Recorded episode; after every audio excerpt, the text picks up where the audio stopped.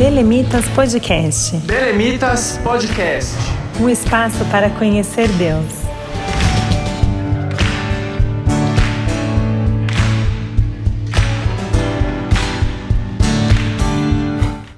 A paz do Senhor, sejam bem-vindos a mais um episódio do Belemitas Podcast.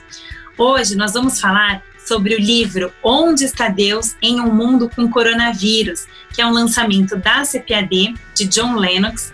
E a gente já quer avisar que a CPAD está disponibilizando o e-book grátis até dia 30 de maio. E a gente vai deixar o link para quem quiser baixar o e-book na descrição do episódio. E também vamos avisar que vão ter alguns spoilers por aqui, né? Mas vai valer muito a pena. É um livro muito interessante. Eu vou me apresentar, então, eu sou a Aline, sou líder de louvor do grupo Belemitas. E antes de iniciar esse episódio, eu quero convidar vocês a acessarem o nosso site www.belemitas.com. Lá você vai ter todas as informações sobre o nosso grupo e também vai ter acesso ao nosso conteúdo e acompanhar as novidades. Este podcast está chegando até vocês por meio da rádio RBC. Por isso eu quero compartilhar aqui o site e as redes sociais da Rádio RBC.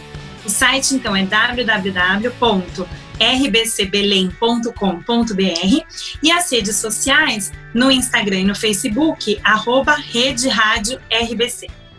Eu quero apresentar aqui o nosso convidado especial de hoje, que é o Matheus. Vocês já conhecem o Matheus porque ele é o apresentador do Belemitas Podcast. E hoje eu vou estar fazendo as vezes do Matheus, e o Matheus vai ser o nosso entrevistado. Bem-vindo, Matheus! Oi, Aline, obrigado. Paz do Senhor para todo mundo. Estou muito feliz de estar aqui em mais esse episódio, agora para comentar sobre esse livro tão interessante, tão relevante. Tenho certeza que vai ser um bate-papo muito legal. Vai ser muito bacana. O Matheus é o nosso gerente de mídia do Grupo Belemitas. Além disso, é o apresentador do Belemitas Podcast, como eu já falei para vocês. E ele é também o gerente de mídia do Conselho Nacional da Juventude e do GAT, que é o Grupo de Adolescentes de Tranquilidade do nosso setor de Guarulhos, setor 19. Seja muito bem-vindo, Matheus. É um prazer e uma grande responsabilidade é, entrevistar você nesse podcast. Prazer é meu, vai ser excelente. Vai, vai ser muito bacana. E antes da gente começar, então, é, falando um pouquinho sobre o livro, eu só queria trazer algumas informações rápidas sobre o autor, para a gente entender quem é a pessoa que está escrevendo. Então, John Lennox é um senhor que tem 76 anos, natural da Irlanda do Norte. Ele é um matemático, filósofo da ciência, apologista cristão e professor da Universidade de Oxford. Além de matemática, além de matemática, ele leciona ciência e religião na universidade e é autor de uma série de livros sobre ciência, religião e ética. E interessante que ele tem participado de diversos debates com famosos ateus. Então é bem interessante um livro sobre o novo coronavírus e Deus, escrito por uma pessoa com esse currículo e com essa, com essa experiência. Ele inicia o livro destacando o momento singular que nós estamos vivendo, a pandemia do novo, é, a pandemia ocasionada pelo novo coronavírus, afirmando que tanto para cristãos quanto para não cristãos, a pandemia é desconcertante e é perturbadora. Então ele traz algumas reflexões sobre as questões que surgem em situações como essa, que são situações históricas e situações trágicas, né? E humildemente ele nos convida a tomar um café com ele, para que honestamente discutamos essa questão. Onde está Deus em um mundo com coronavírus? E eu quero, então, eu e o Matheus queremos convidar você, nosso ouvinte do Belemitas Podcast, a se juntar a nós e a John Lennox nesse debate que vai ser com certeza edificante e enriquecedor. Vamos lá, Matheus? Vamos lá, vai ser demais, vamos lá.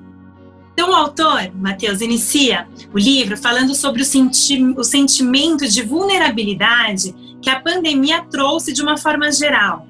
E aí eu queria saber o que você acha que esse sentimento de vulnerabilidade, você acha que ele afasta ou aproxima as pessoas de Deus? Legal. Eu acho muito interessante a forma como ele começa o livro, é, retratando exatamente a forma como as culturas e as pessoas têm levado Deus em consideração nos últimos anos. Em algumas culturas, em alguns países, sequer as pessoas é, pensam em Deus. As pessoas crescem e não escutam falar em suas famílias, nas escolas, sobre Deus. Aqui no Brasil essa é uma realidade um pouco diferente, né? Afinal, o cristianismo está muito presente no nosso dia a dia, nas nossas vidas. Mas ele é, traz, por exemplo, que antigamente, quando as pessoas é, passavam por pandemias, por momentos difíceis, elas logo afluíam às igrejas buscando uma resposta, buscando por Deus.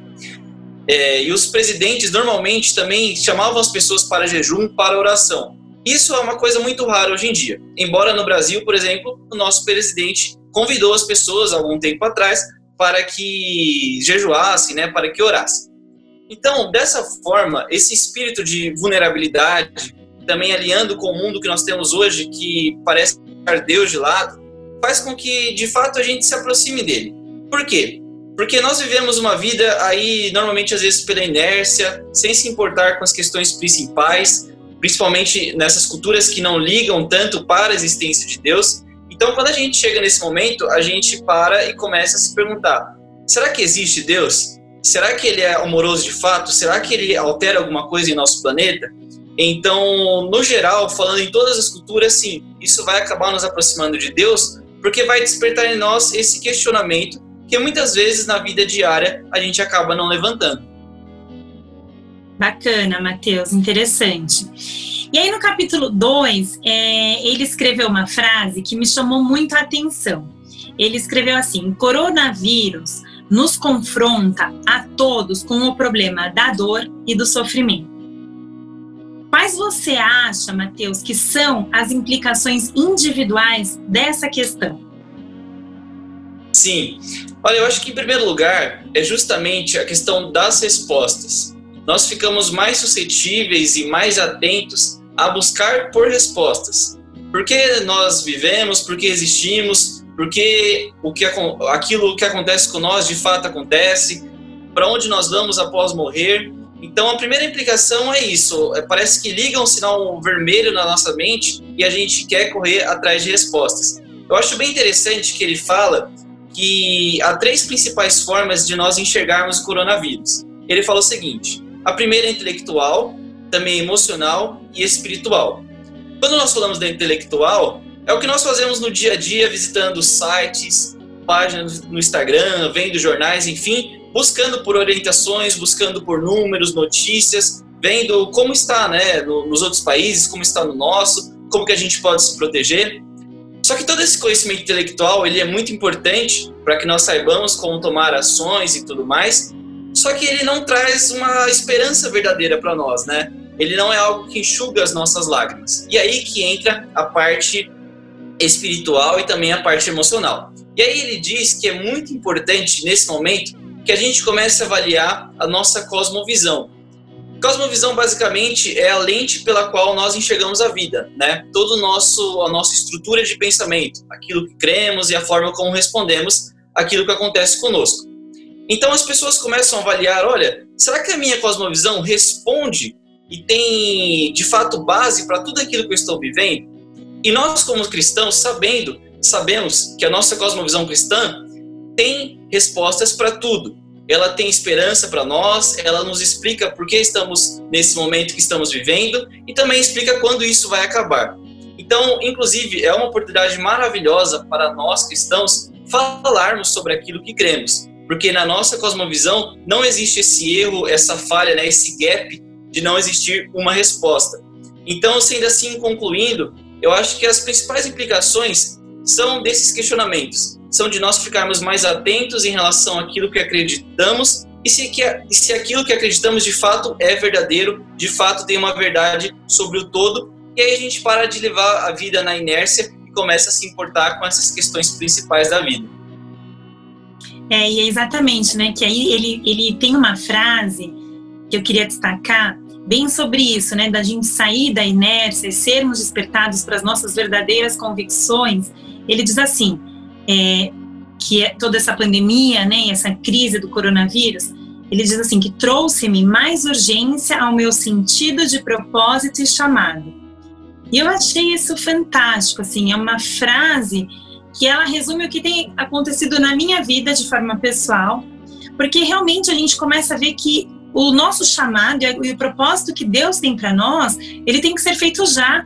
Não dá para a gente ficar esperando a vida passar, não dá para a gente ficar esperando as coisas acontecerem. E quando a gente se depara com uma situação como essa, você percebe que você tem que agir, né? Você tem que se, se posicionar como cristão né, em meio aos seus amigos, em meio à sociedade, em meio ao lugar onde você trabalha, a forma como você trabalha, a forma como você vai cuidar dos que estão ao seu redor, vai falar isso de uma, assim, então, é, numa série de fatores, né, todos os fatores relacionados à nossa vida, nós vem a urgência, né, do nosso sentido de propósito e chamado. Então, eu acho que isso afeta, é uma implicação importante dessa questão que a gente se depara com a dor e o sofrimento, né. Sim, exatamente. É, esse é um aspecto até interessante da dor e do sofrimento, que é fazer com que a gente perceba o que é principal na vida, o que é essencial, o que merece urgência, e aí a gente até acaba se tornando mais humano, né? Como você falou, começa a olhar mais para as pessoas, ver mais como são as nossas relações, e aí a gente começa a se importar com essas questões principais da vida. Bacana, Matheus. Mais para frente a gente até vai falar um pouquinho né, sobre como nós vamos agir como cristãos, que acho que está totalmente ligado a isso também. Mas eu queria falar com você também, Matheus, sobre o capítulo 4, que pode ser considerado o ápice do livro. Né? O próprio título do capítulo já nos indica isso, que é Como pode existir o coronavírus se há um Deus amoroso? Você pode comentar um pouquinho para a gente, Matheus, a linha de raciocínio do autor e as conclusões às quais ele chegou? Sim, vamos lá. Em primeiro lugar, ele traz alguns dados e mostra pra gente como os vírus, eles são, a maioria deles, né, benéfico pra, benéficos para nós e a nossa vida depende de muitos deles. Então fica a questão, né, por que que Deus, será que Deus ele fez alguns vírus maus que iriam de fato matar, afetar as nossas vidas? E aí a gente vai para uma resposta bíblica sobre o porquê o mundo está do jeito que está hoje. E ele divide de algumas maneiras que deixam muito claro e a gente consegue entender muito bem. Então, em primeiro lugar, ele aborda a natureza da humanidade. Deus é o criador de todas as coisas, nós sabemos, e nós sabemos que Deus, ele não criou o mal e não criou nada também para cometer o mal. É, a gente vê, por exemplo, os animais, os animais eles são amorais. Então, se um leão, por exemplo, ele tem uma atitude de ferir uma pessoa, ele não fez um pecado, porque ele não fez uma escolha ruim, né? ele foi conforme aquilo que ele foi criado. Mas nós, seres humanos, não somos robôs e não somos pessoas sem moral. Deus nos criou seres humanos. Então nós temos essa capacidade de dizer sim e de dizer não às coisas. Isso disponibiliza para a gente, de fato, o livre-arbítrio. E nós podemos, nós podemos escolher obedecer e desobedecer. Então Deus, ele não é o criador do mal. Mas o mal é possível acontecer no mundo que ele criou, no planeta, né, no universo que ele criou. Por quê? Porque nós podemos obedecê-lo e nós podemos desobedecê-lo.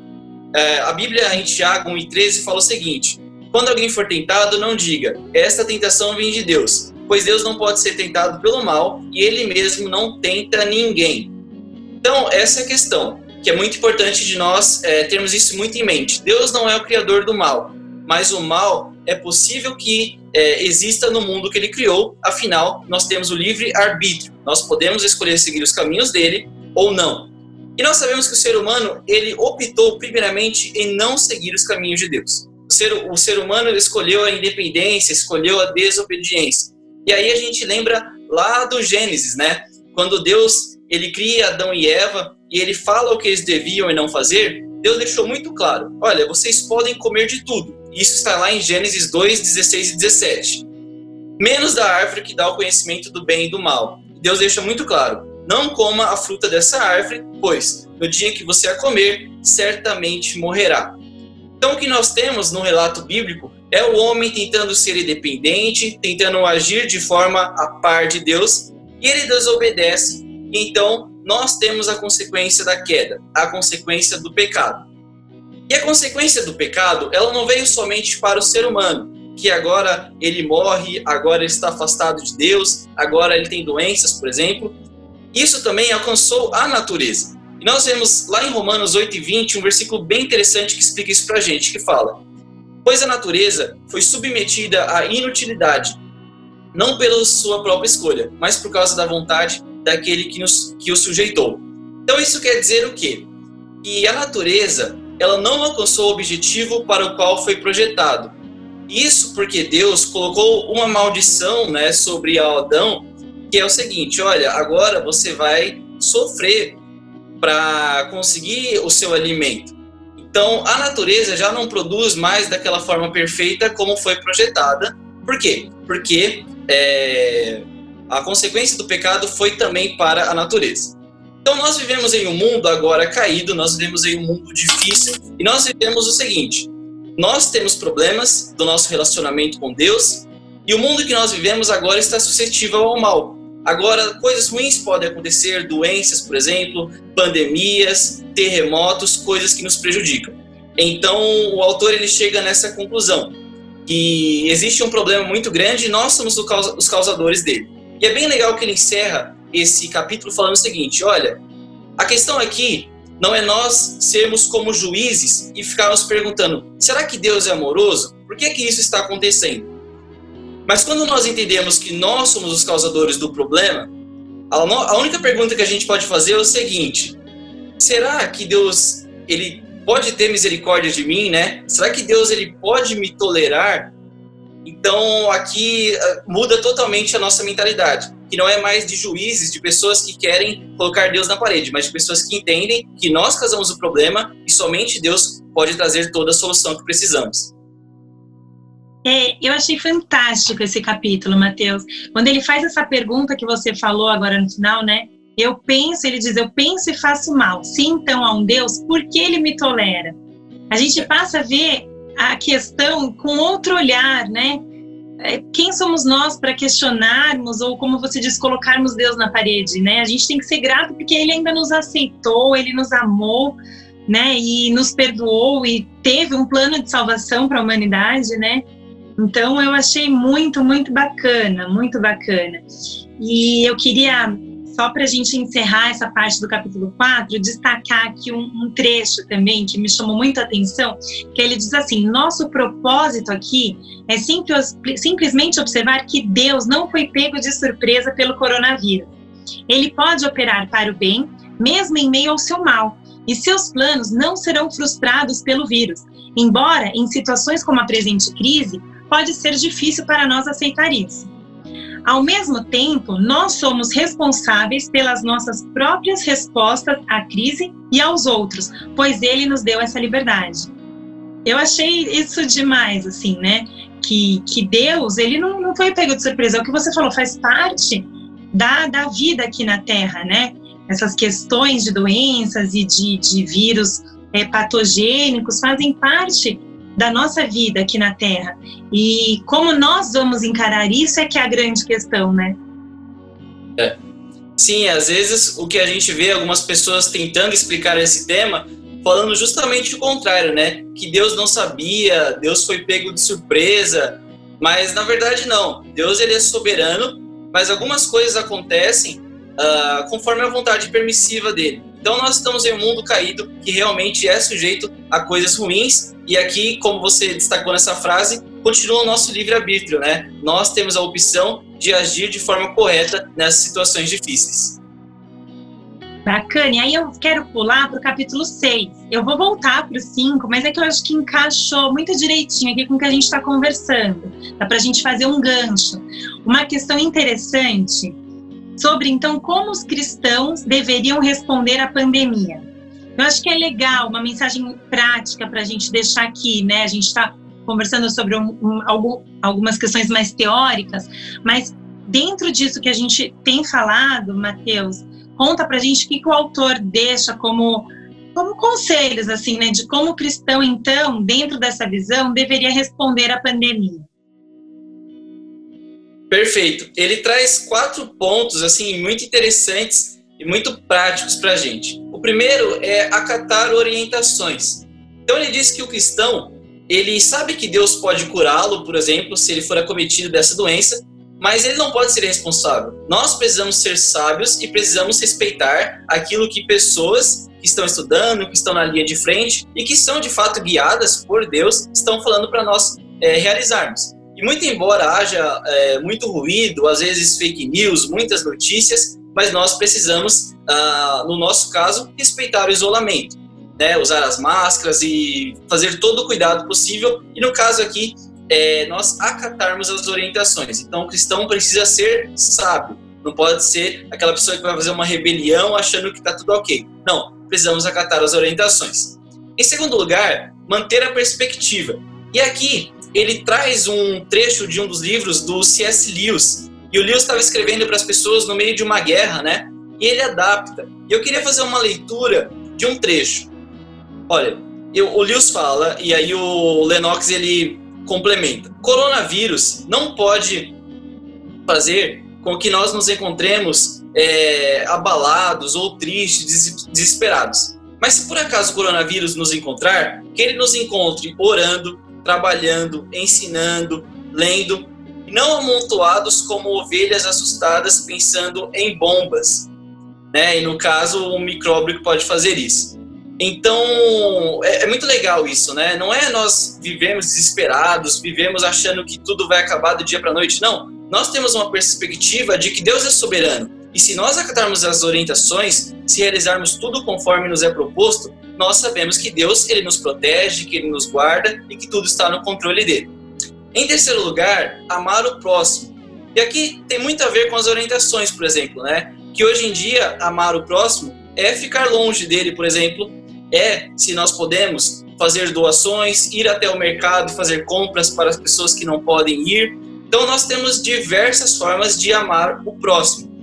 E amar os outros nesse momento de pandemia é justamente mostrar aquilo que Jesus fez por nós, né? Jesus ele se coloca em nosso lugar, Jesus ele vive, Jesus ele sofre, morre. Então nós temos uma oportunidade maravilhosa de demonstrar com todo tipo de ação o que é amar as pessoas. E ele dá um exemplo legal que amar as pessoas, por exemplo, não é, é você encher a sua casa de alimento de forma que vai faltar para as outras. Então são ações simples, práticas para a gente mostrar o amor de Jesus ao mundo. E por último lugar, relembrar da eternidade. Esse é um aspecto muito legal, né? Nós sabemos que a esperança é uma virtude cristã que fala é, respeito ao céu. Nós temos uma perspectiva de, de vida que é eterna, que as coisas não acabam aqui, que nós temos um céu para morar por toda a eternidade e que lá não vai existir choro, lágrima, nenhum tipo de dor. Nós vemos isso muito claro em Romanos 8:18. Paulo ele fala: "Considero que os nossos sofrimentos atuais não podem ser comparados com a glória e que nós será revelada. Pois estou convencido de que nem a morte, nem vida, nem anjos, nem demônios, nem o presente, aí ele continua, podem nos separar do, do amor de Deus que está em Jesus Cristo, nosso Senhor. Então são esses quatro pontos: acatar orientações, manter perspectiva, amar o próximo e relembrar da eternidade. A gente consegue passar por esse período aí de uma forma muito mais tranquila e muito mais confiante em Deus. Muito legal, muito bacana. Eu acho até que dá para fazer uma sugestão aqui para você que está ouvindo nosso podcast. Pega essas quatro orientações e faça uma lista de cada uma delas. Né? Então pega lá, catar orientações. Coloca lá como que você está catando as orientações, está conseguindo cumprir tudo aquilo que está sendo recomendado, né? É, manter a perspectiva, onde está o seu olhar, faça uma listinha. Amar o próximo, como é que você pode nesse momento amar o próximo? Faça uma lista das coisas que você pode fazer. Relembre da eternidade, né? Faça uma lista do que você acha que vai ser eternidade, dos versículos que falam sobre a eternidade. Eu acho legal assim, a gente parar estudar e meditar nesses quatro pontos. Eu acho fundamental para a gente colocar em prática, né? Para a gente conseguir colocar isso em prática. Então fica uma sugestão aí para vocês. Eu achei muito bacana. E aí, Matheus, você quer acrescentar mais uma coisa que eu já vou para a última pergunta? Podemos? Podemos, podemos. Vamos lá. Então vamos lá.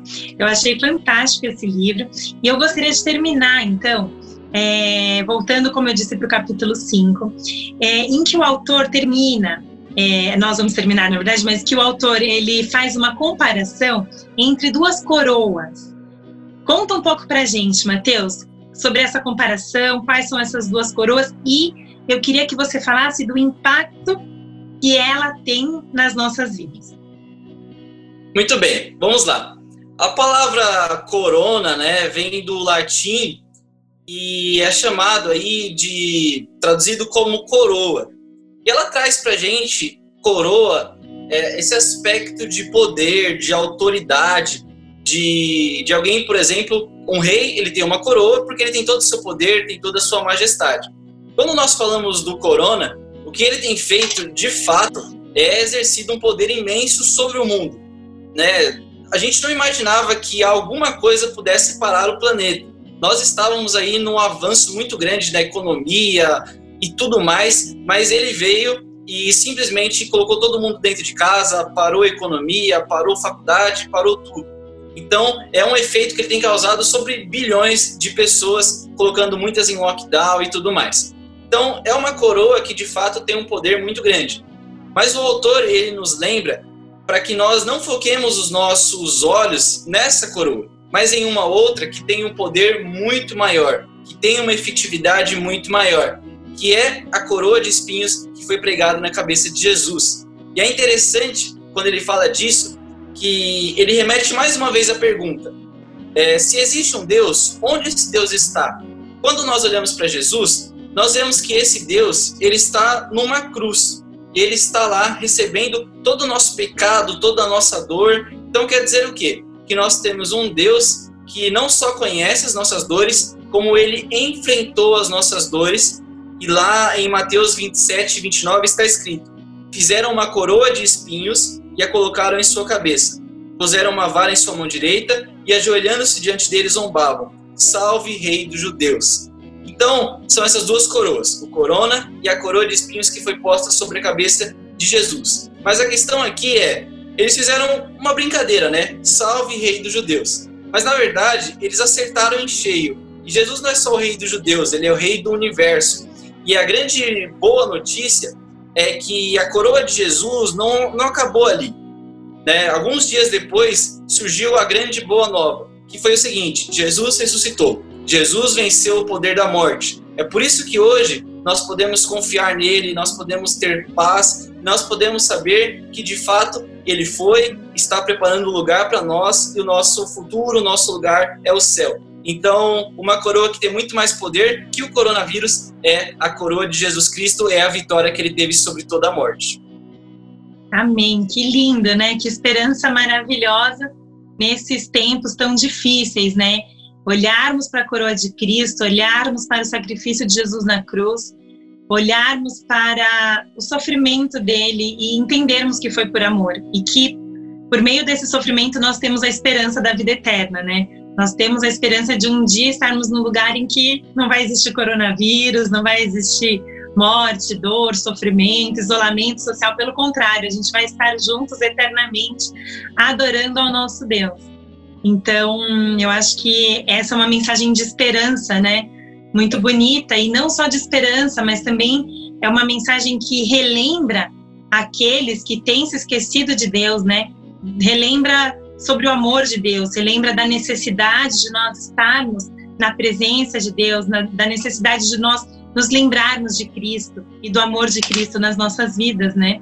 E ele até fala aqui, né, Mateus, é, um trecho que eu acho bem forte, bem marcante. Ele diz assim: talvez o coronavírus pudesse funcionar como um enorme alto-falante, lembrando-nos da, da estatística final: um em cada um de nós morre. Se isto nos induz a olhar para o Deus que temos ignorado durante anos, mas que usou uma coroa de espinhos para nos trazer de volta ao relacionamento com Ele próprio e para um mundo novo e íntegro além da morte, então o coronavírus, ao invés dos estragos que tem causado, terá servido a um propósito muito saudável.